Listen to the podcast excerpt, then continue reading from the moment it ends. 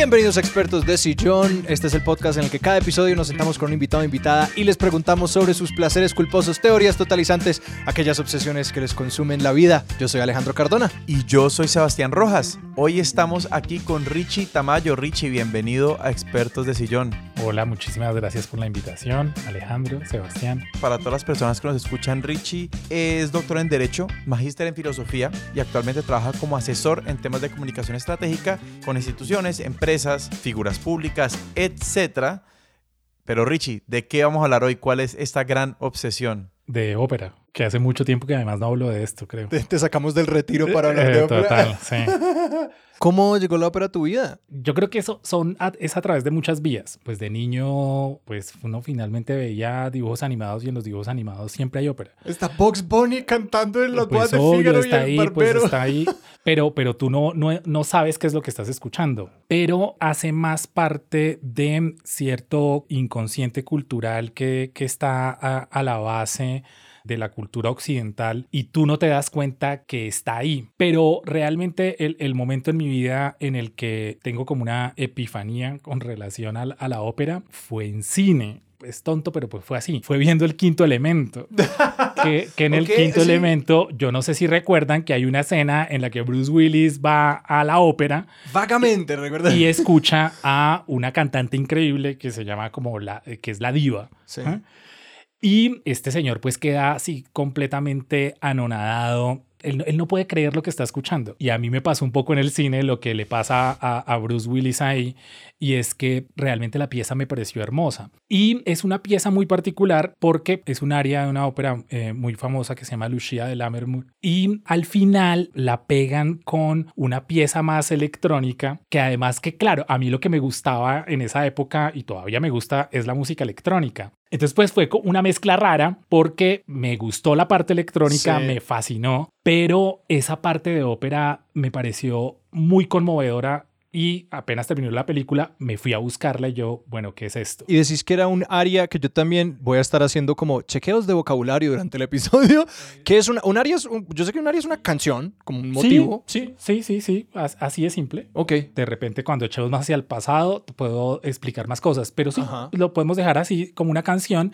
Pero entonces el caso es que el área me fascinó, me pareció hermosísima y pues empecé pues ahí sí, por internet buscando Ajá. esto de dónde salió. Eso me llevó a la ópera completa, eh, a Lucia y Lammermoor, escucharla completa y eh, buscando y buscando y buscando como versiones, eh, encontré una de María Calas que me fascinó y luego ya fue la obsesión más que por la ópera, por María Calas. Y a través de María Calas conocí ya pues gran parte del repertorio del bel canto del siglo XIX, parte del repertorio del verismo, de Puccini, pero fue muy, muy por mi obsesión por María Calas, pero obsesión total. Ahí me produce muchísima curiosidad que yo desde la ignorancia veo la ópera como una cosa súper homogénea, como uno tiende a ver todo, ¿no? Como que cuando uno ve un jugador de fútbol y no sabe fútbol es como que, ah, eh, hay un jugador más. Pero que cuando hablas de como estos momentos y estas escuelas y estas como tradiciones de la ópera, no sé, contanos más de eso antes de traer María Calas. No, sí es, sí es muy distinto. Digamos que la ópera en términos musicales es muy particular porque ocurre algo en el origen de la ópera que la hace un caso muy especial respecto a cualquier otro tipo de música. Nosotros, por ejemplo, no tenemos tanta claridad acerca de cuándo nace propiamente, por ejemplo, la primera pieza de vallenato o la primera pieza de cumbia. Claro. Pero de la ópera, en cambio, sí casi que sabemos la fecha exacta de nacimiento. De verdad.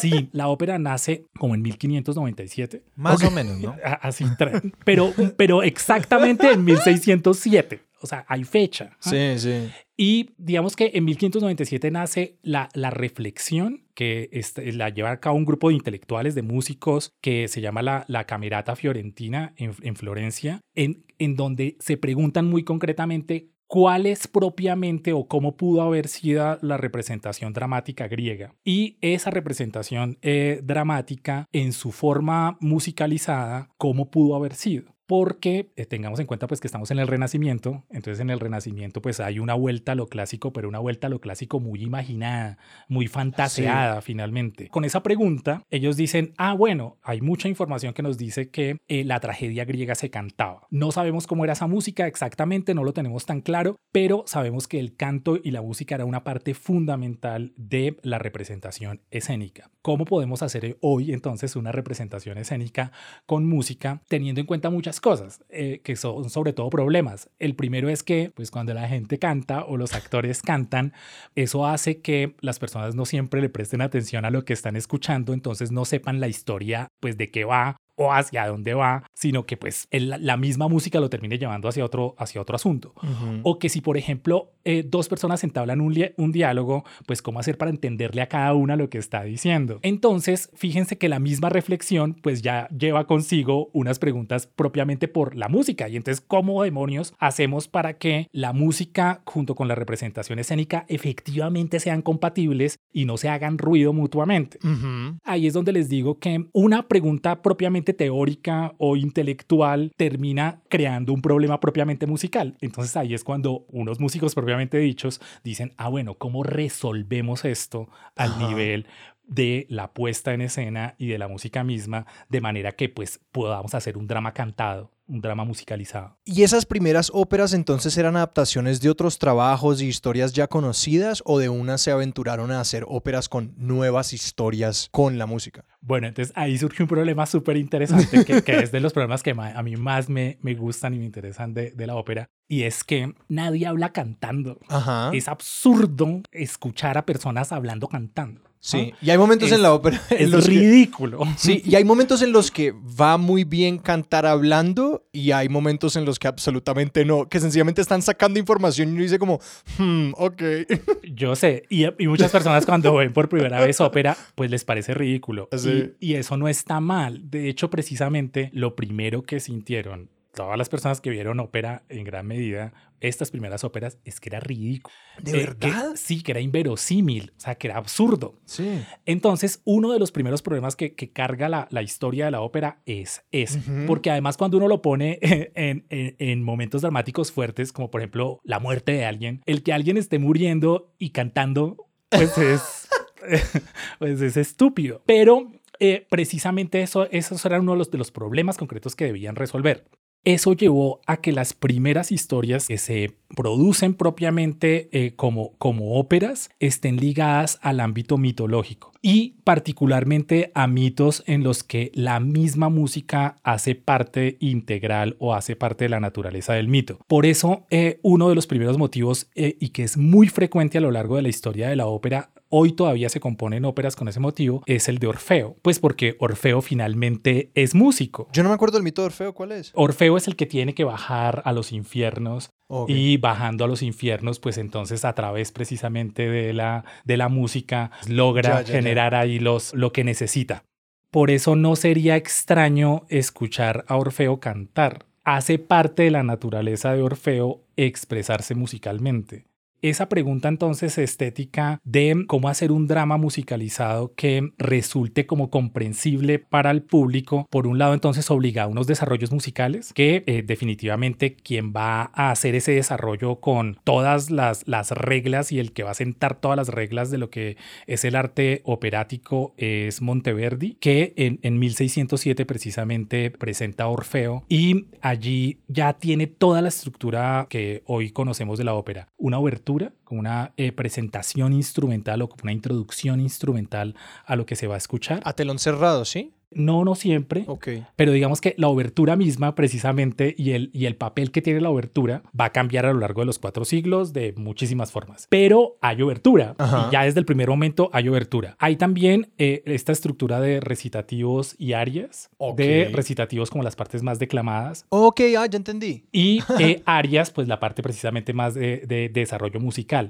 Lo que pasa ah. es que en ese primer momento de repente es, es clara la diferenciación pero una de las grandes discusiones que va a estar a lo largo de, los siglos es, bueno, esa diferenciación también, por ejemplo, hace que sea muy discontinuo, que haya como cortes en los que eso de repente corta la acción y no me parece tan interesante. Entonces, ¿cómo podemos hacer para que sea más continuo? Yo pensaría que siempre ha habido, sobre todo, sobre todo con el, el teatro por muchos años, no tenía, o muchas representaciones teatrales no tenían pretensiones de parecerse y de corresponder 100% con, abro comillas, la realidad. O sea, ese, tema de la verosimilitud del teatro no siempre ha sido una, una presión. Entonces, más o menos como, ¿en qué momento? Me causó curiosidad que uno de los, de los problemas, digamos, tempranos de la ópera fuera precisamente que no era verosímil, porque me parece que en ese entonces el problema de la verosimilitud no era un problema como puede llegar a serlo tal vez hoy o en algún momento de, no sé, finales del siglo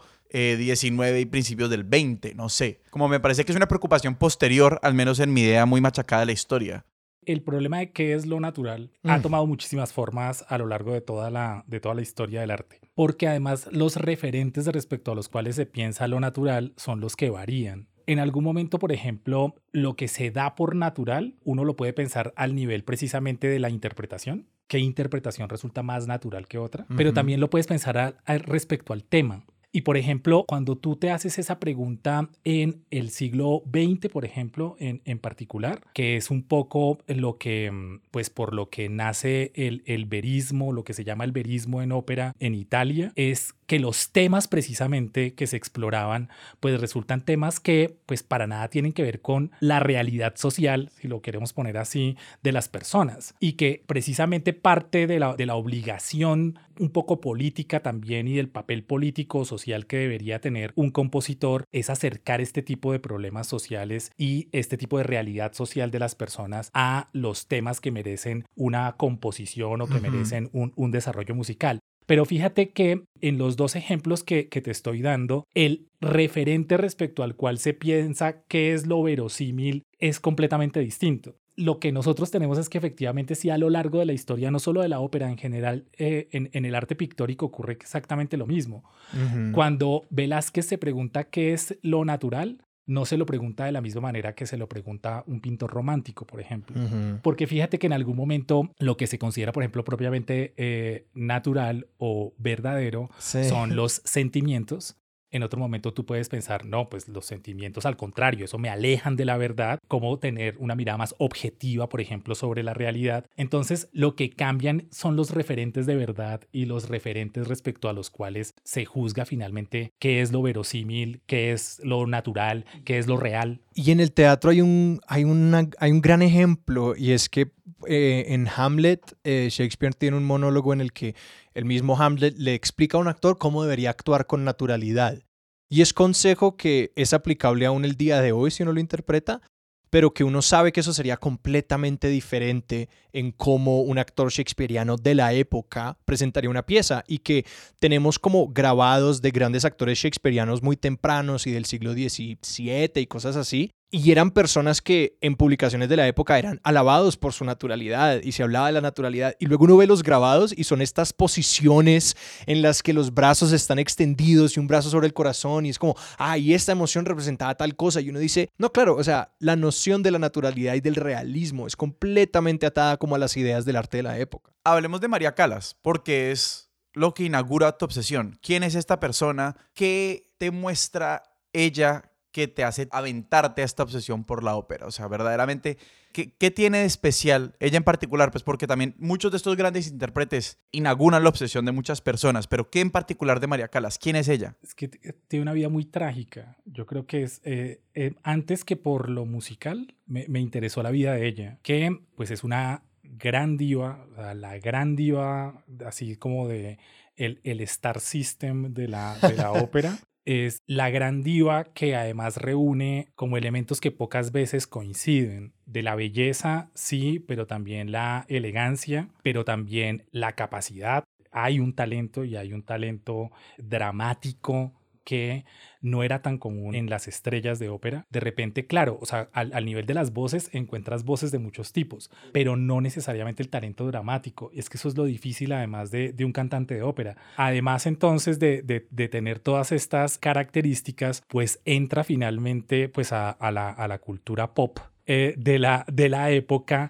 ¿Qué, y, qué época es eh, esta? Pues no, pues estamos hablando de, de los años 50 y los años 60, digamos, como que son como, pues donde se hace más importante y se hace figura global. Y pues además hace parte pues del, del mundo político. Entonces pues ella fue amante durante mucho tiempo de Aristóteles Onassis y hace parte como de el jet set internacional, pero también pues obviamente pues es víctima de ese, de ese jet set también. Ajá. Mucha gente critica precisamente el que se haya convertido como en un ícono o que ciertas personas eh, tengan una relación tan de culto con María Calas, Ajá. porque además en, en muchas ocasiones ella cantó pésimo y mm, hay muchas interpretaciones de ella que también para ciertos críticos de música son pésimas. Y sin embargo, el hecho de que más allá de que ciertas eh, presen- representaciones de ella o ciertas interpretaciones, perdón, a muchos les parezcan mediocres musicalmente, lo cierto es que muchas personas como yo tenemos una relación muy de culto con la imagen de ella más allá de lo musical. Uno tiene una cierta empatía con su tragedia, pero el caso es que fue un interés a tal punto que pues me compré las, las obras completas, todos los CDs que caían en mis manos, pero también hay colecciones pues, Ujú. eh, Calas Live o todas las grabaciones, las óperas completas. O sea, yo terminé yendo en algún momento a, a ahorré plata para ir a París a ponerle flores a la tumba de María Calas. Ya, claro, ya obviamente ese amor eh, o ese, ese amor loco pues fue muy en, en la juventud, pero pues no me di cuenta al momento en el que por precisamente querer saber más de ella, pues terminaba escuchándome entonces la ópera completa y ya, bueno, esto de quién es, Ajá. y claro, finalmente eso fue lo que me llevó a, pues bueno, quién es Donizetti, quién es Bellini, quién es Verdi, quién es Puccini.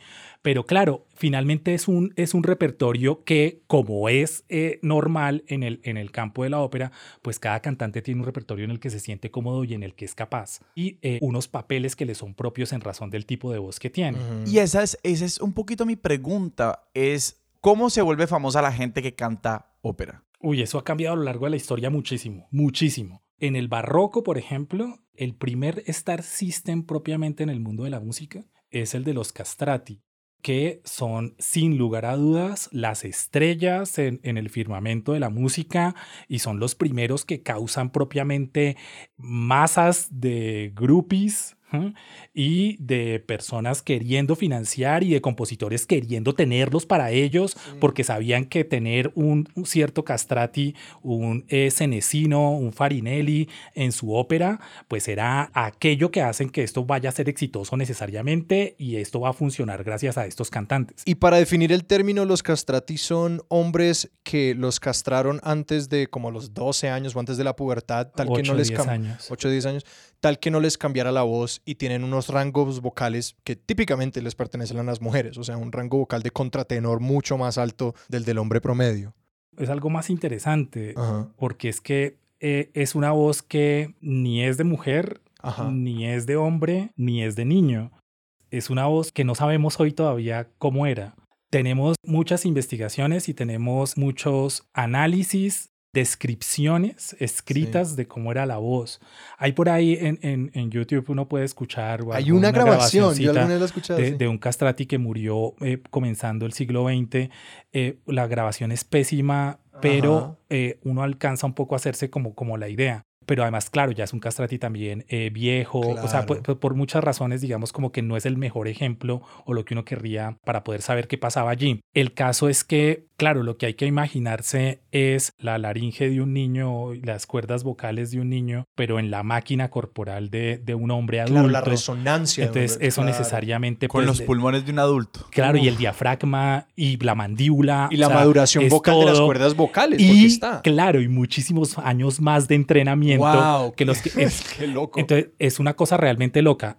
Y a mí, de hecho, eso fue como lo segundo después de María Calas. Lo segundo que ya me hizo como fascinar, o sea, que ya la, la fascinación ya no era solo musical, sino la fascinación también era un poco eh, fascinación intelectual también por la ópera. Y es cómo una cultura en algún momento llega a tomar una decisión tan demente, De mutilar tan niños para delirante, generar mejores de mutilar sistemáticamente, porque estamos hablando de decenas de miles de niños que por lo menos en unos 150 años, o sea, porque además duró mucho tiempo, o sea, es que esto no fue una, una moda de 10 años. Pero eso cómo era, uno llevaba como al pelado allá para como un campo de entrenamiento de castrati y decía como yo quiero que este niño sea castrati, se los dejo. fue una cosa muy, muy rara porque jurídicamente, o sea, pues al, a- al nivel de la ley estaba prohibido, era un delito.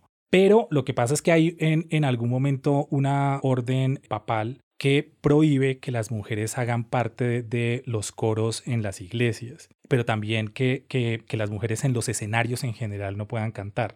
Entonces, obviamente hay una necesidad, pues una necesidad ya cultural por voces de eh, soprano que eh, puedan hacer parte precisamente de estos espacios.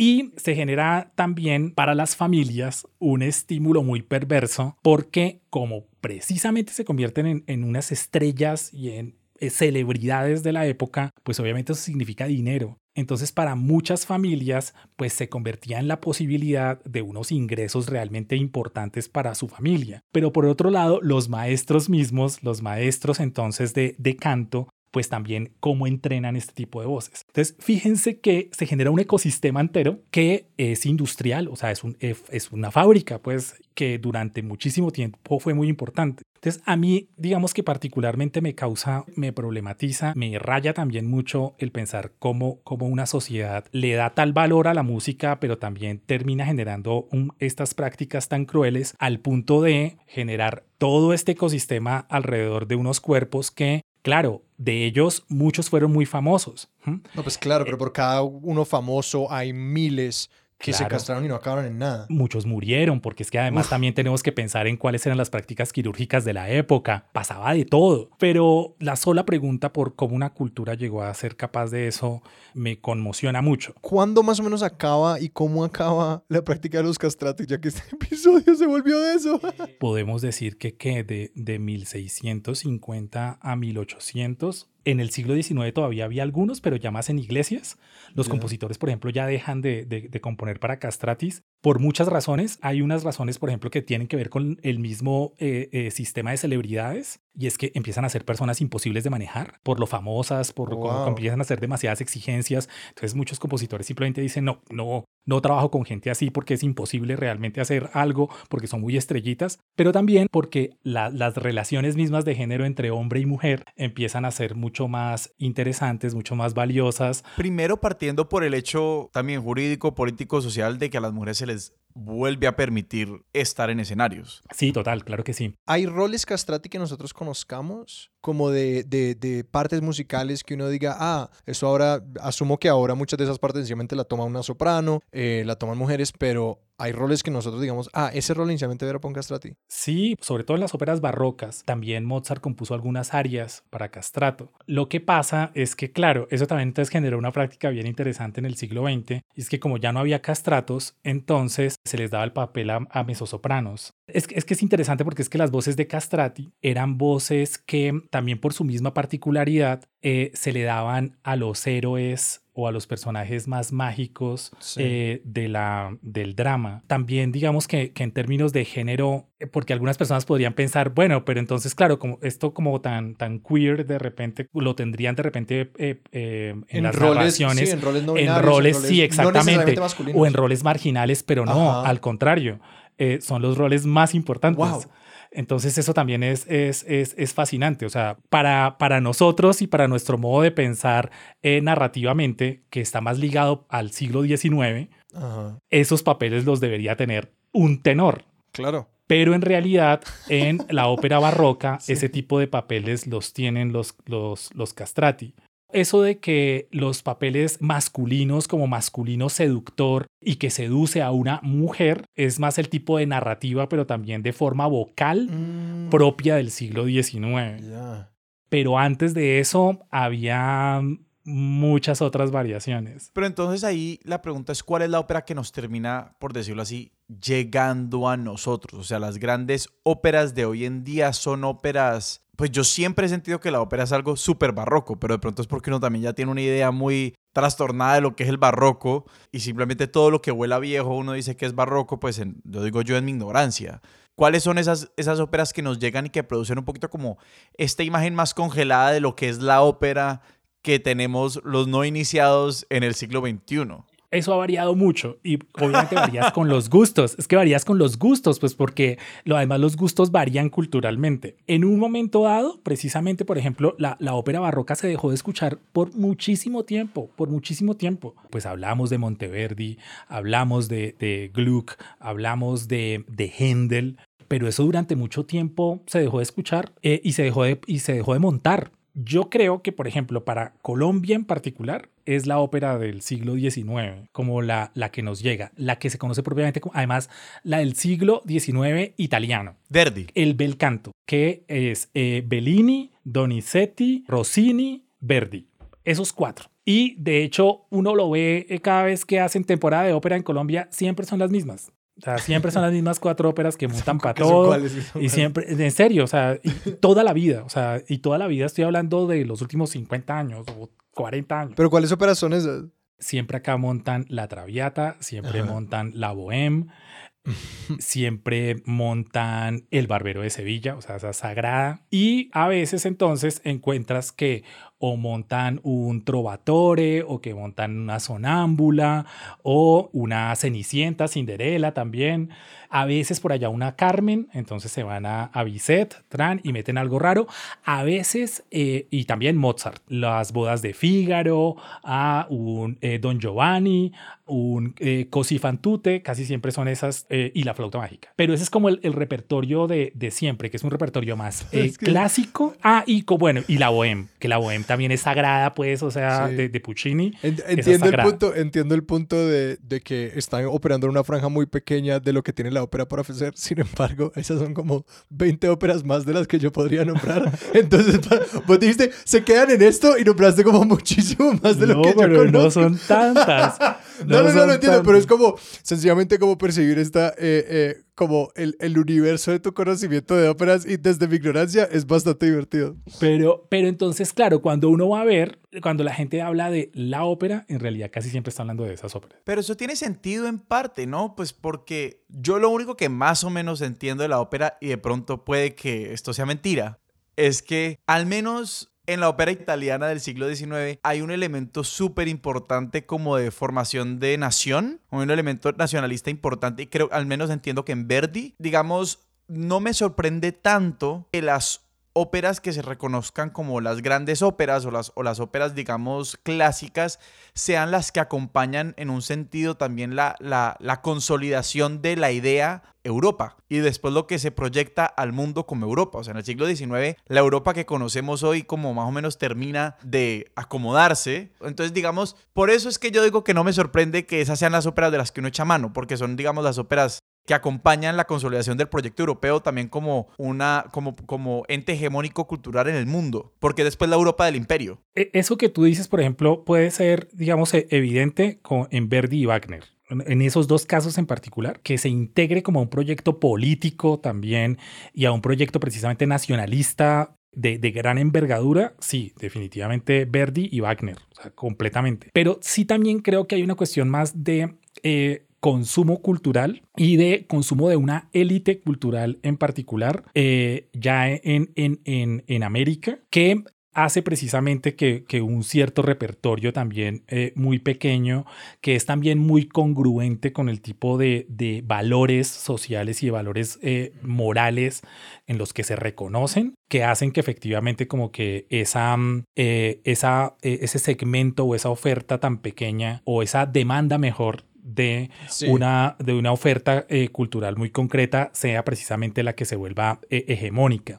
Y es fundamental tener en cuenta ese valor de clase, o sea, que no es eh, solamente eh, en términos políticos, sino también un modo como de, de, reafirmar unos valores de clase muy, muy concretos. Porque también, de todas maneras, precisamente para que ese, ese valor nacionalista del que tú estás hablando tenga realmente impacto cultural, no puede ser solo aristocrático. Claro, o sea, lo, lo interesante de Verdi es que eh, una ópera como Nabucco, por ejemplo, de, de, de, Verdi, Nabucco la cantan los campesinos, ¿me entiendes? O sea, Nabucco la canta el pueblo. Y por eso Verdi se convierte en un elemento fundamental en, en la lucha precisamente por la, por la unificación. Es porque es popular. y es porque hay un consumo popular. Pero creo que precisamente lo que, lo que va a ocurrir en, en, países como, como el nuestro es que definitivamente su consumo no es popular, sino su consumo está ligado a una clase específica. Finalmente lo que ven allí es como una forma de distinción. Sí, y que algo también que pienso es como la ópera está un tanto maniatada a sus a sus mecenas modernos, pues, de que como quiénes son los contribuyentes de la ópera, es como la ópera que pues el teatro también puede ser un medio caro, como que la puesta en escena siempre es cara, pero poner una sinfonía en escena es especialmente caro. Sí, pero la, orquesta, o sea, la orquesta y la gente y los vestuarios. Eh, porque lo estaba comparando como con el teatro, que el teatro puede ser muy contracultural y el teatro, o sea, uno puede hacer teatro hasta como pues en la calle, porque lo hay, pero no hay óperas callejeras porque se necesita esa orquesta, los requerimientos logísticos de la ópera son tales de que sencillamente necesitan plata. ¿Quién tiene esa plata para darlos? Pues mecenas pudientes que pueden meter la plata, ergo no los podemos ofender. Precisamente el hecho de que sea tan cara, que sea tan, tan, tan caro montar, pues genera unas prácticas de consumo muy particulares.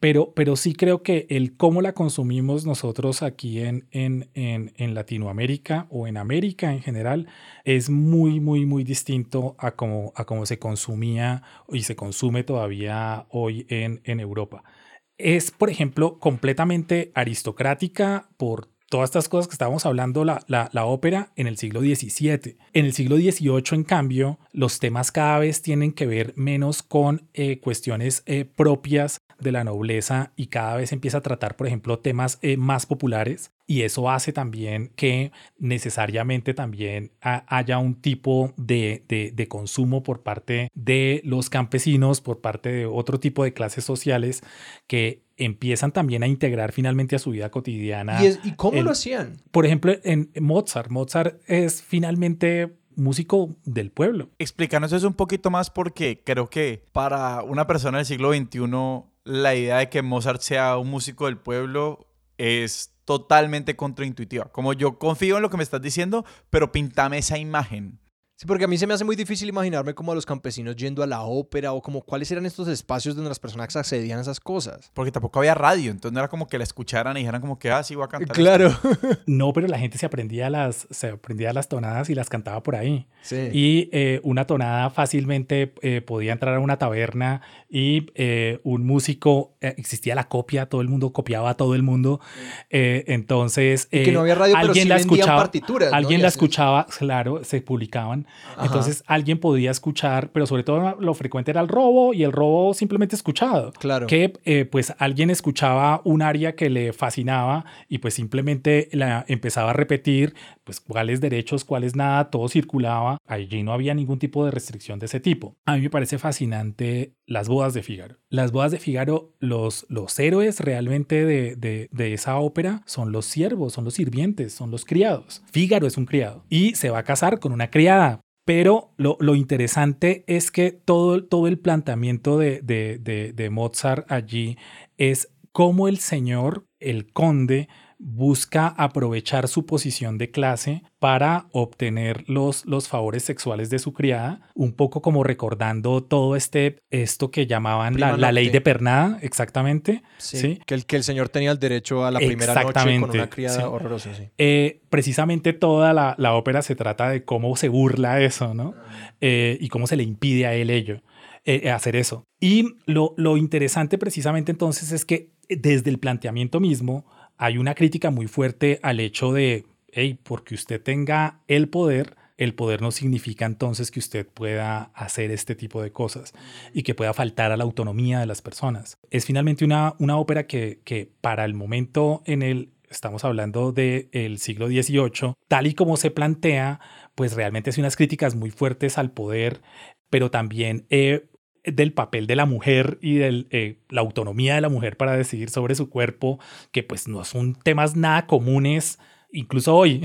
Pero entonces lo, lo interesante es que la comedia en particular generalmente echaba mano de problemas ligados más a las clases populares. Eh, y por ello mismo entonces también ese momento en el que el personaje popular pasa a ser el centro Y Mozart les da además unas áreas increíbles. O sea, no es que como tú eres de clase más baja, entonces, por ejemplo, que eso podría pasar, eh, lo que vayas a cantar sea más simple. No, al contrario. O sea, eh, Mozart realmente celebra el hecho de, que sean sirvientes y la perspicacia de los criados.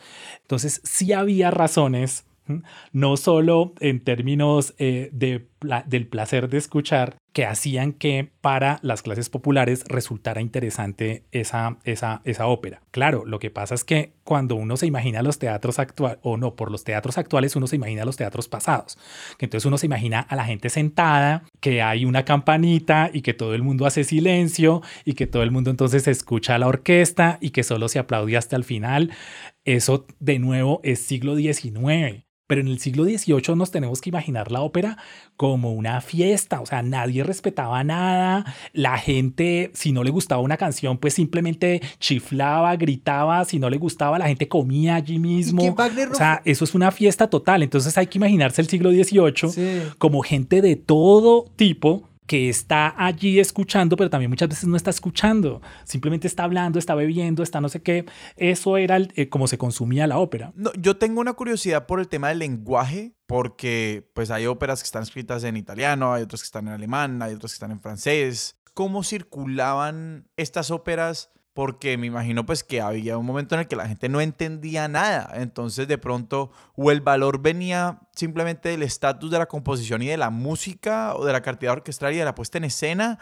Siento que esto es una tara de la música tal vez de hoy en día que como que no le para muchas bolas a la letra. Simplemente me, se me, parece, me parece curioso que estas vainas se volvieran tan populares eh, y, que, y que fueran, digamos, fenómenos culturales transnacionales y que circularan en un momento donde pues uno no podía asumir que todo el mundo estaba entendiendo. Ahí hay muchas cosas. Definitivamente el, el idioma sí genera unas formas de composición muy particular. O sea, el hecho de que sea el italiano no es solo porque más compositores italianos o porque, eh, digamos, se promocionaran mucho más. No, es que la, misma lengua permite un tratamiento musical que definitivamente es muy distinto al que se puede eh, lograr, por ejemplo, con, con el español. La misma, la misma lengua tiene una, es, es proclive a la musicalidad definitivamente, eso sí no hay nada que hacer. Y por esa razón, a muchos compositores, el componer músicas en italiano tenía que ver precisamente con el tipo de música que querían hacer. O sea, estoy hablando, por ejemplo, de, Mozart. O sea, Mozart compone muchas óperas en italiano. Pero, por ejemplo, Händel también cuando, cuando lleva la ópera a Inglaterra, eh, Händel lleva la ópera en italiano. Entonces, ya de entrada, desde el siglo XVII, la ópera circula continentalmente y continentalmente es realmente por toda Europa. La, la ópera italiana se exporta facilísimo, pero sí eso impone también un problema y es de, y entonces, bueno, eh, si queremos hacer ópera en francés, qué tipo de, ópera entonces tenemos que hacer en Francia. Y genera unos problemas también musicales y unos problemas eh, muy, muy concretos para eh, también el gusto francés. Hay unas historias a los que a los franceses no les gustan. Entonces, eh, eso lleva a que, por ejemplo, los compositores franceses eh, tengan como unas necesidades y unas demandas también muy distintas por parte del público. Estoy pensando, por ejemplo, mucho en las vocales que algo que yo empezaba a notar era como las vocales son mejores para cantar, ¿no? Como que uno canta realmente sobre las vocales y las consonantes son más creo que un problema.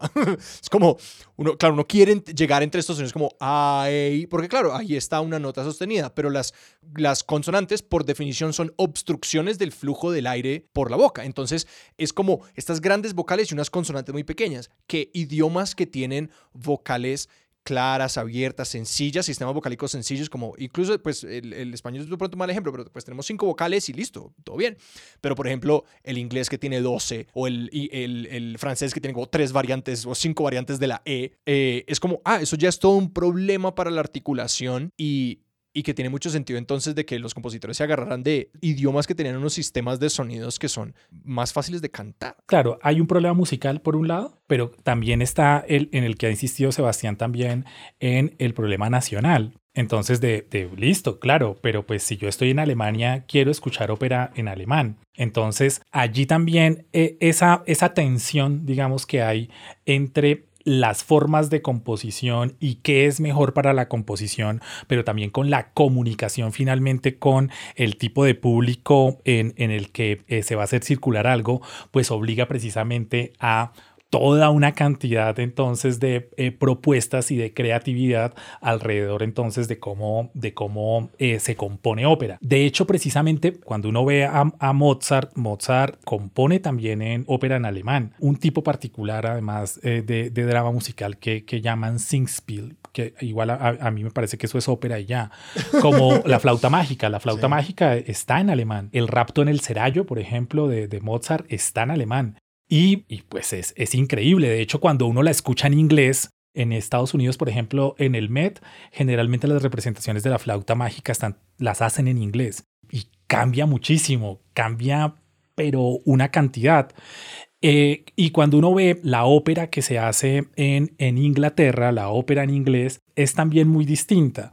Pero entonces sí, digamos que el, el idioma, la lengua impone unas obligaciones, impone unas eh, necesidades también muy distintas y eh, pues finalmente pues como todo esto también se trata de un problema sociopolítico. Digamos como que las variables a la hora de pensar la, la cuestión no pasan solamente por, por el consumo, sino obviamente también por los intereses propios de pues, los productores, quienes están en capacidad de, financiar y pues de los compositores mismos también. Pues porque finalmente es que hay alguien, por ejemplo, eh, Bach nunca compuso ópera.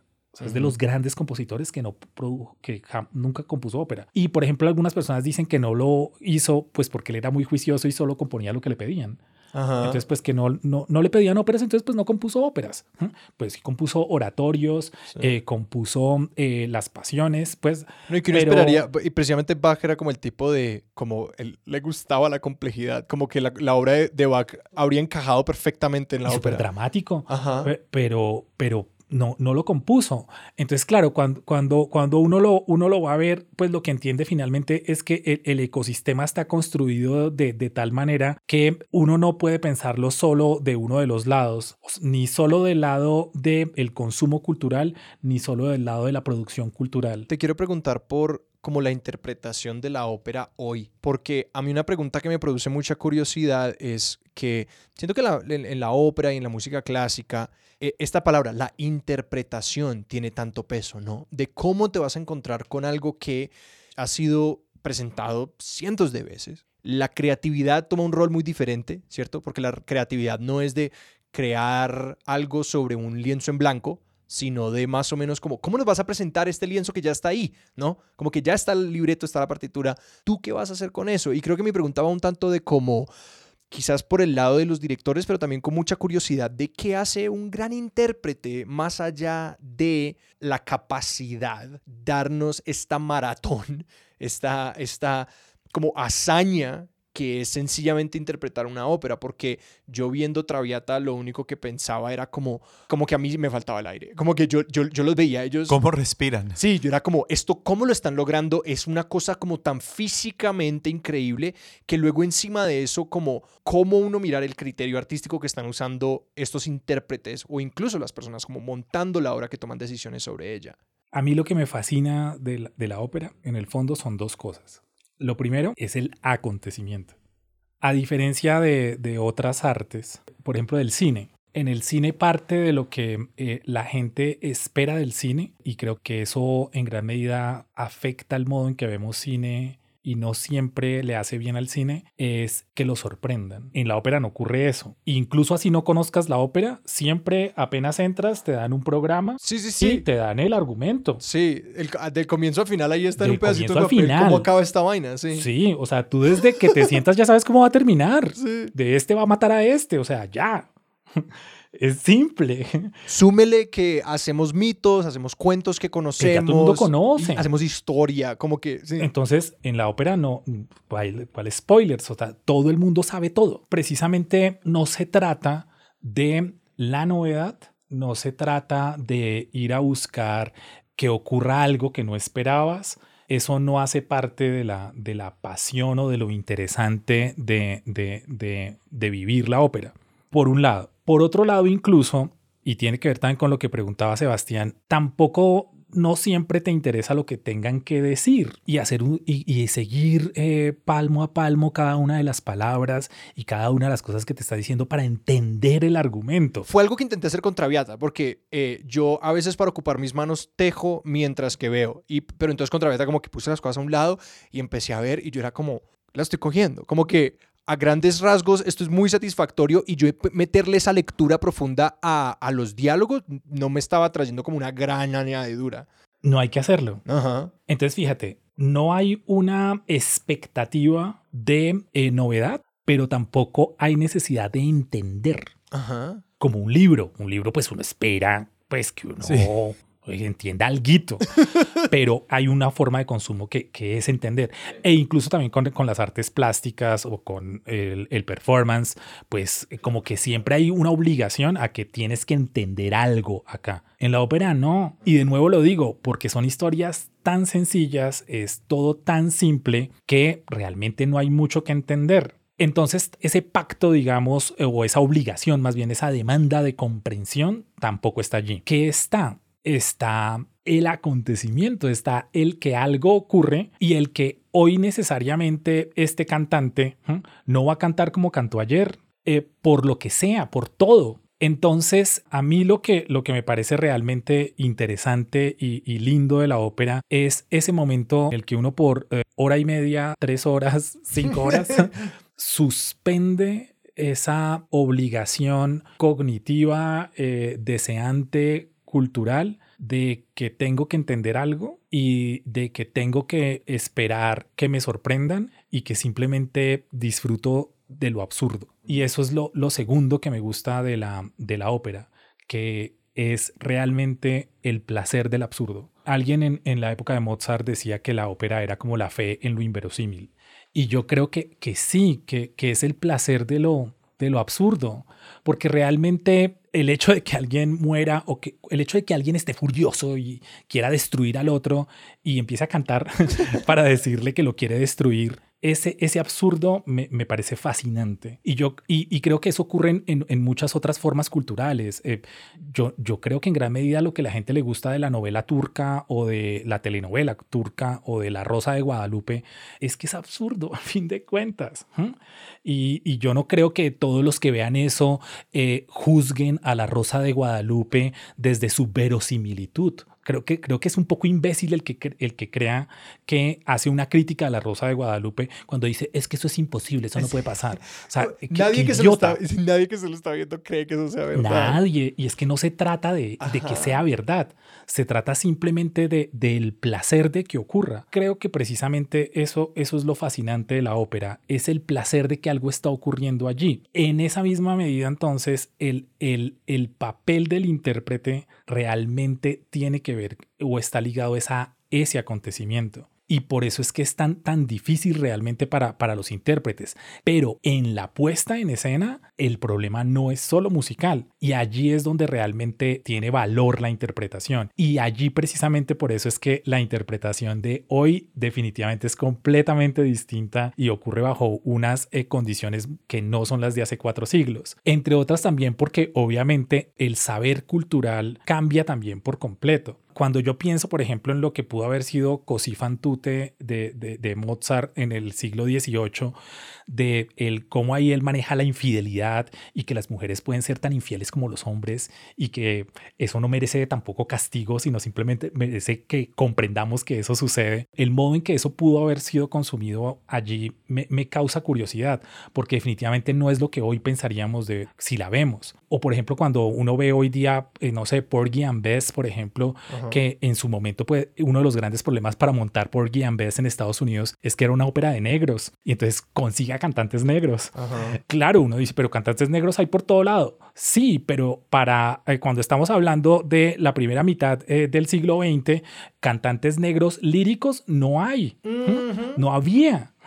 Eh, porque los negros ni siquiera podían hacer parte precisamente de los circuitos de formación lírica. Definitivamente las, las condiciones bajo las cuales se da la interpretación pero también los, los retos que tiene la interpretación necesariamente varían a lo largo del tiempo. yo recuerdo que una vez teníamos que leer una obra de teatro muy difícil, que era muy, muy abstracta en una clase mía y una estudiante que ya había tomado esa clase me dijo como, no intentes leerla, me dijo como, hace la tarea y deja que como que te bañe, como que deja que te pase por encima. Y un poco eso es lo que estoy escuchando en como, como en, lo que estás diciendo, como de ir y sencillamente permitirse tener esa experiencia sin aferrarse tanto, sin como intentar controlar ese océano de, de, de, lecturas y de expectativas que nosotros mismos llevamos cuando nos encontramos con una obra de arte y que estamos equipados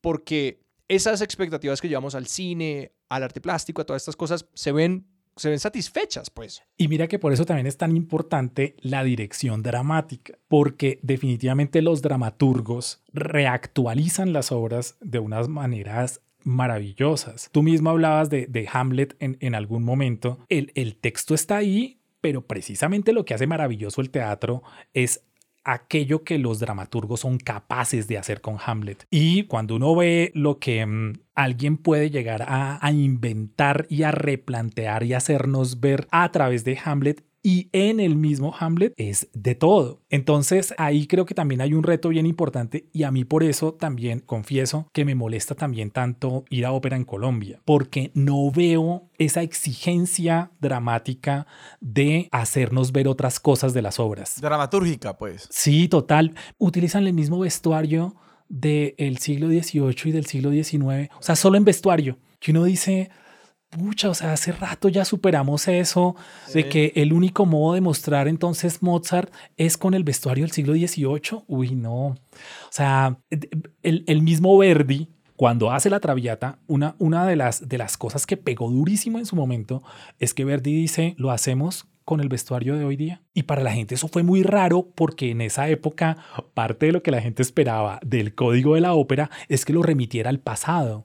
Mm. No que te remitiera al presente y te hiciera preguntas sobre el presente. Nadie quería eso. Y una de las cosas en las que Verdi es revolucionario, esas pequeñas revoluciones de, de los grandes compositores, es en decir, no, esta ópera te va a hablar del presente. Creo que por eso es que realmente el, el reto dramatúrgico es total y por eso es que uno ve hoy día la, la decisión, por ejemplo, de, de, de, de, hacer nuevas producciones pasa necesariamente por el mostrar cosas en el texto y mostrar cosas en la ópera que antes no eran visibles. Y ahí también se da uno cuenta de los, de los grandes dramaturgos. Quiero aclarar ese rol del dramaturgo porque el dramaturgo es un rol súper peculiar porque en, en, en, español o en Colombia yo he, escuchado mucho dramaturgo sencillamente para referirse al escritor, el dramaturgo como sencillamente sinónimo de escritor, pero que sin embargo es un rol mucho más complejo que el dramaturgo como posición separado de la escritura, es, es, es esencialmente la investigación holística, total, de el autor, cómo se escribió la obra, los contextos en los que se escribió la obra y el contenido de la obra misma. Claro, es que lo que pasa es que el director, el director eh, musical,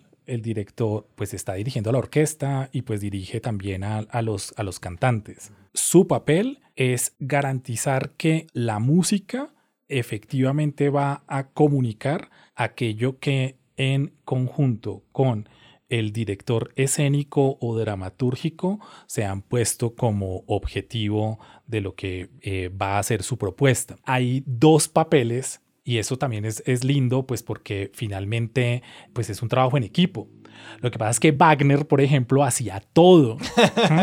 Y lo hacía todo porque, pues, dentro de su, eh, digamos, como delirio de consistencia y de coherencia y de armonía de, de, obra total, él como compositor debía garantizar que la orquesta eh, tocara de una cierta manera, pero que también eso no fuese a entrar en contradicción con el vestuario, con la escenografía, con el texto. Entonces, por eso él metía la mano en todo. Pero hoy día, lo general es que pues sean papeles que estén diferenciados. Por eso es que la ópera ganan unas riquezas narrativas, plásticas, musicales eh, tan, tan impresionantes. Y por eso también generalmente cuando uno va a ver em, el, el cómo pues el afiche o el programa de mano, siempre aparecen los dos, pues porque es que cada uno de ellos pues uno espera que le imponga o, le, le, ponga un sello, un sello muy distinto. O sea, el director escénico y el director musical. Sí. Yo tengo la pregunta que es por cierto tipo de cuerpos, ¿no? Porque digamos los, al menos la imagen que uno tiene de los, o sea, digamos, por decir un ejemplo, de nuevo, torpe,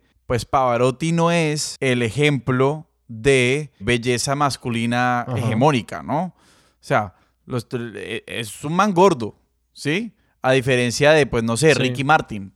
por poner cualquier ejemplo. digamos, creo que manejar la, la, máquina de la voz de los, de los cantantes de ópera le presenta a, a, la persona que está diseñando el vestuario unos retos particulares. Sí, y obviamente también eh, tiene que pensar todo el tiempo en la comodidad, eh, el calor, todo eso hace parte de, de, lo que debe ser pensado. Lo que finalmente nos muestra es que el diseño de moda se trata de todo eso y nos da también un respeto muy particular por el diseño de modas que uno a veces lo ve de una manera completamente frívola y pues finalmente lo que, lo que me gusta también de pensar en general cómo, cómo son los problemas del, del vestuario en, en, en la ópera pasan por cómo integrar una cantidad de variables para que allí precisamente donde se trata de hacer una, una puesta en escena pues finalmente pues coincidan con los objetivos que busca el director escénico y el, y el, y el director musical fiscal que generar esas conexiones obliga a todos los involucrados a tener que poder comunicar los mensajes de esa ópera a un nivel muy abstracto, ¿no?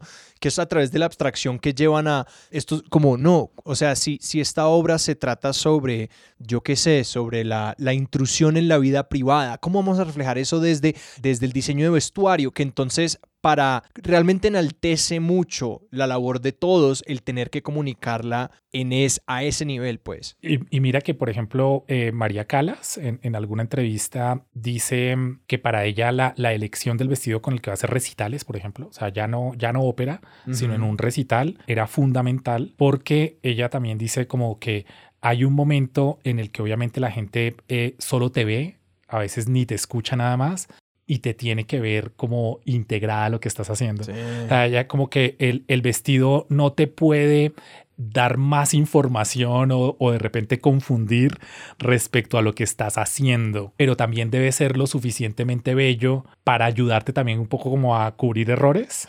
¿ah? Eh, eh, pero, pero, pero eso es muy interesante porque uno ahí precisamente ve una artista completa, eh, se pregunta por todo. Y ella también, por ejemplo, muchas veces habla de, la, de las dificultades que tuvo para con los gestos y, el aprender qué gestos iban en cada momento, porque todo eso hace parte de la representación. Entonces ahí es donde uno se da cuenta que, los problemas del intérprete no son solo musicales, sino que finalmente eh, son problemas gestuales, son problemas performativos. Hace poquito estaba viendo un video sobre la interpretación de Celine Dion de All by Myself, que hay un momento en el que ella se golpea en el pecho ya tiene un gesto súper de ella, que ya planta los pies, luego se mete un golpe en el pecho así como pa.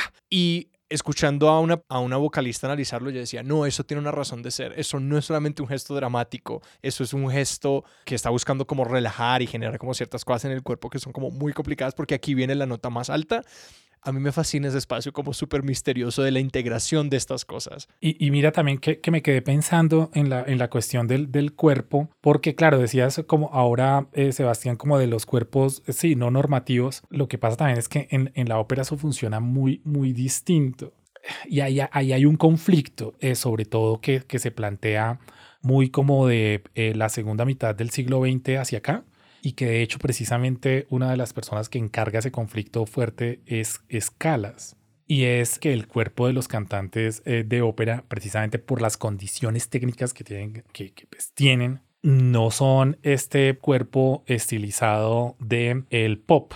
Sin embargo, uno de los grandes problemas psicológicos y afectivos de María Calas era con su cuerpo, precisamente porque se obligaba a unas dietas así perversas para poder mantener una figura que para la época resultase eh, bonita, pero también obviamente tenía por otro lado a este tipo, a Onassis, que era un tirano total y la humillaba por lo que él esperaba que fuese una mujer bella. Entonces ella tenía como este conflicto de, de, ser bella, pero tener un cuerpo que me permita cantar. Y que para, porque para, para conectarlo un poco con eso, eso tiene que ver con, primero, la capacidad sencillamente pulmonar y que eso genera como un pecho muy grande, ¿no? Una caja torácica grande y que además hay como algo sobre el peso mismo del cuerpo, sobre sí mismo, que permite expulsar el aire de ciertas maneras y que ahí se vuelve un universo muy técnico. Sí, hay un conflicto entre tres cosas. El personaje, Ajá. porque los personajes te exigen unas, una- unas ciertas particularidades. El cantante y el cuerpo que necesita para cantar y la demanda sociocultural sobre el cuerpo. Y ese conflicto no es nada fácil de llevar. Pues yo tengo la pregunta a la larga por esas ideas de, de distinción y consumo cultural que se hacen patentes en la ópera. Porque, por un lado, como te escucho hablar de, no, la ópera que a mí me interesa ver hoy en día, como esto que nos contabas, como que no te gusta ver ópera en Colombia porque, digamos, las puestas en escena no son tan atrevidas y no sé, y, y los dramaturgos y las dramaturgas no están tratando de actualizar, eh, digamos, por decirlo así, los contenidos o los mensajes a través de la puesta en escena. Y eso me parece súper valioso y me, me- me- emociona, ¿no? Me emociona verlo. Yo, yo he visto, yo, yo nunca he visto en, en escena, digamos, a Shakespeare, entre paréntesis, clásico. Yo siempre he visto como reescrituras y adaptaciones y variaciones de obras de. Shakespeare, pues porque el otro me parece aburridísimo. expertosillon.com. Pero al mismo tiempo, no puedo evitar sentir empatía por alguien que quiere acceder a cierta experiencia, por decirlo así, como medio histórica y tradicional de la ópera. Porque hay, hay, unas aspiraciones como de, de- de consumo en donde digamos como esa, esas distinciones entre entonces lo que es buena ópera hoy en día y lo que no, lo que puede ser digamos una representación como desactualizada o hasta torpe y vulgar, porque a la larga como se vuelve la pregunta de cómo hacemos la ópera asequible, que a la vez es como una tradición, pero también es un algo que está evolucionando, no sé, es un chicharrón, te lo dejo. Sí, todo se trata finalmente de acuerdos de cómo entramos o cómo planteamos una, una cierta relación codificada entre el público y la producción. Hay algo que es eh, muy común escuchar y es que los músicos extranjeros dicen que el público colombiano es maravilloso y aman el público colombiano que el público colombiano es queridísimo, que el público colombiano es expresivo, que el público colombiano quiere a los artistas, los recibe bien, es un público chévere, público cálido, y eso es cierto, pero yo creo que en gran medida eso ocurre es porque no sabemos de música. y por esa razón, y no sabemos de nada en general, porque esto además lo he visto en, en danza también. Yo lo, he, yo, he, yo lo he vivido desde el teatro. que hacen obras pésimas, pero la gente se deshace en aplausos. O sea, el, eh, nosotros como colombianos somos como que el esfuerzo, no sé, lo valoramos. Yo- no, no es eso, sino mi me parece chévere. Mi palabra es permisivos y agradecidos. Yo, yo, Somos agradecidos. yo he sí. vivido eso como desde, desde yo estar en escena y sentirme con, permi con muchísimo permiso y con muchísima gratitud, que es algo muy bello Eso es desde, desde un lindo. público. Sí, claro, entonces uno sí lo percibe así. Y eso es muy bonito. Yo he visto unas ovaciones, pero ovaciones así de pie, 5 o 10 minutos, a espectáculos muy malos. Que desde un lugar eh, crítico uno dice, esto fue pésimo. Pero a la gente le fascinó. Entonces, claro, desde cierta perspectiva, yo digo, pues, ¿qué importa? Vale, huevo, si esto fue bueno o malo, no importa la calidad. Lo que importa es que coincidió un, un placer y, y coincidió bonito y todos quedamos bien. Los músicos quedaron felices, los actores quedaron dichosos, los bailarines quedaron encantados, el público quedó feliz, todos nos vamos a la casa contentos. Y en eso nos criamos nosotros, eso somos como nos hemos formado como audiencia, nos hemos formado como público así. Y un día, precisamente en, cuando en este mismo que les hablaba de, de Così fan tutte, estaba allí con, con mi sobrino, él era un niño en esa época, y fuimos los dos, había un cantante pésimo, pero pésimo, perverso, ah, malísimo, malísimo. Y la gente no esperaba que terminara de cantar, ni siquiera esperaba el final de la ópera. Durante la ópera la gente le gritaba. Y ¿Y entonces, esto en qué ciudad fue de nuevo? en Praga, Ajá. Uy, yo me sentía súper apenado, o sea, me sentía mal. Yo, pobre man, o sea, ¿cómo le hacen esto? Déjenlo cantar al menos, o sea, qué pecado. Pero al terminar la presentación, pues claro, salen todos los cantantes, pues hacen su línea, no sé qué, reciben los aplausos. Este señor no salió a la línea, sino se quedó atrás y hizo un gesto pidiéndole disculpas al público. Y se hizo a un lado y él aplaudió a sus compañeros, pero no permitió que lo aplaudieran a él, pues porque él sabía que lo había hecho mal. Ajá. Entonces, cuando, cuando ya después me, me, quedé pensando primero en yo por qué me sentí mal. O sea, yo por qué eh, eh, tengo, eh, me eché la culpa, pues, esa cosa moral de, de, que uno no puede criticar y uno no puede decirle a alguien que lo hizo mal, ni expresar su desacuerdo con que lo esté haciendo mal. Y claro, yo dije, no, pues, tan colombiano yo. O sea, todo condescendiente, pues, y que entonces hay que celebrarle el esfuerzo a todo el mundo y felicitaciones porque es muy difícil ser artista. No, lo siento. O sea, también te tienes que exigir y también tienes que, ser bueno y preocupar por ser bueno porque finalmente para eso también te estás poniendo en riesgo cuando sales a un escenario. Eso finalmente lo que genera también es que los artistas se obliguen a ser mejores y que los directores se obliguen a ser mejores y que todo el mundo se obligue a ser mejor y que el público también vaya ganando en criterio. Pero es su propia forma de irrespeto decirle a las personas, no decirle a las personas cuando lo hacen mal o como a todo darle las mismas felicitaciones porque A, lo que dice es, yo no creo que tú seas capaz de recibir una crítica y B, lo que hace también es como minuspreciar cuando el trabajo realmente es grande. Como, ah, y hace muy difícil entonces leer desde el público o desde la crítica cuando el trabajo realmente es bueno y realmente es excepcional y se conecta eh, de una manera diferente porque entonces sencillamente se nivela todo a gran trabajo excelente y que también creo que por lo menos desde esa, desde esa historia del concierto en Praga habla como de un respeto mutuo de lo, del público es mutuo. Y, el, y, el, y el artista, casi que ni entre ellos, sino como con la pieza, con lo que estamos intentando construir aquí, porque ambos eran capaces entonces de desconocer como, esto no es sobre mí el intérprete, esto es sobre la pieza que ustedes vinieron a ver y que, qué pena, hoy yo no se las di. Total. Para mí fue tan importante ver a este señor al final pidiendo disculpas, porque fue eso. Yo fui el que fallé. Y poder tomar ese lugar y poder tomar esa posición de, de, del error, pero que finalmente es formativo para todos. Y claro, y finalmente también para los que somos nuevos, nos enseña a escuchar también. Pero entonces, ¿por dónde empezar? ¿Cómo empezar a ver esta cosa? Bueno, digamos que hay, hay muchas formas de comenzar.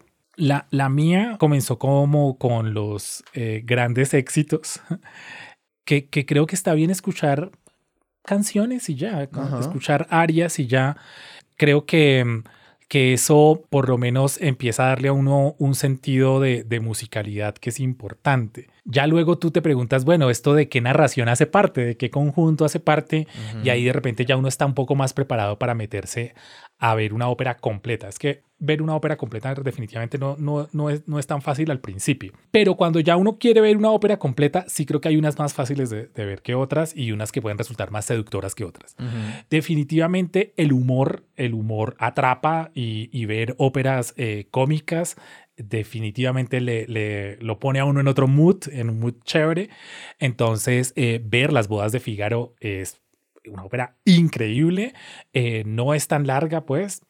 El Barbero de Sevilla también, porque además el Barbero de Sevilla tiene muchas eh, partes que eh, como se integraron tanto en los dibujos animados y en películas de todo tipo y eso, entonces uno las encuentra conocidas y solo por eso ya uno chévere también, conecta fácil. Y que viendo Traviata, ¿cuál es esta canción? Que es como la segunda o tercera canción que es súper conocida. El Liviamo, el Brindis. El Brindis, que yo no sabía, yo la, cuando yo, yo la escuché, lo curioso de la ópera sí es que como es un lugar como del que se coge tanto la cultura popular. Es muy curioso uno estar escuchando una ópera que uno dice, yo no tengo, yo nunca he escuchado hablar de la Traviata, no esperaba encontrarme con nada, encontrarme con una canción que yo decía, esto de alguna forma está en mi ADN. Exacto. Muy raro. Entonces, por eso es que sí vale la pena comenzar por esos, por los grandes éxitos. Eso no tiene nada de malo, precisamente es porque uno lo siente como en el ADN cultural. Y cuando yo, la primera vez que yo escuché como vi en contexto el Fígaro, Fígaro, Fígaro, yo era como, ay, ahí está, como que esto es, esto es. Esas óperas son como chéveres de ver, pues la Traviata es más drama, pero los cuentos de Hoffman también porque como que son muchas historias eh, distintas, pero también eh, es, muy divertida y, conecta también como con muchos problemas actuales. Yo también la pondría en la lista. Un Rigoletto también. Y hay dos óperas corticas que eh, em, son eh, anteriores, pero que cada vez, digamos, como que en la medida en que el barroco se pone un poquito más de moda y cada vez se, se rescata más ese repertorio, son muy, muy, muy ricas de ver. El Orfeo y Eurídice de, de Gluck y de Henry Purcell hay, hay una ópera divina que se llama The Fairy Queen, que está basada en Sueño de una noche de verano. Entonces son óperas cortitas, pero hermosísimas con las que uno conecta muy fácil. Yo creo que con esas es como con las, las, que, las que recomendaría para, para comenzar. Richie, si la gente te quiere seguir a vos y tus proyectos en redes, ¿a dónde era que los mandamos? No, pues me, proyectos no tengo en redes. Mm. Tengo redes entregadas es simplemente eh, expresar lo que siento, casi siempre como de, de política, pero no, a veces comparto cosas de arte. Melismatic. Estoy en Instagram y en, y en Twitter. Richie, no, muchas gracias. No, pues yo aprovecho para agradecerles porque obviamente todo lo que eh, acabamos de hablar es lo que habla un amateur, alguien al que simplemente le gusta el tema y ya. Gracias, gracias a vos. Sebas, a nosotros nos pueden encontrar en redes. A nosotros nos encuentran en Instagram como arroba expertos de sillón, en Twitter como arroba expertos sillón y nos pueden escribir a nuestro correo electrónico expertosdesillón arroba gmail.com. Nuestra música es de Juan Esteban Arango. Nuestro logo es de Sebastián Márquez. Expertos de Sillón es un proyecto de Sillón Estudios y es producido por Sara Trejo. Sara, muchísimas gracias también. Yo soy Sebastián Rojas. Yo soy Alejandro Cardona. Esto fue Expertos de Sillón. Hasta la próxima.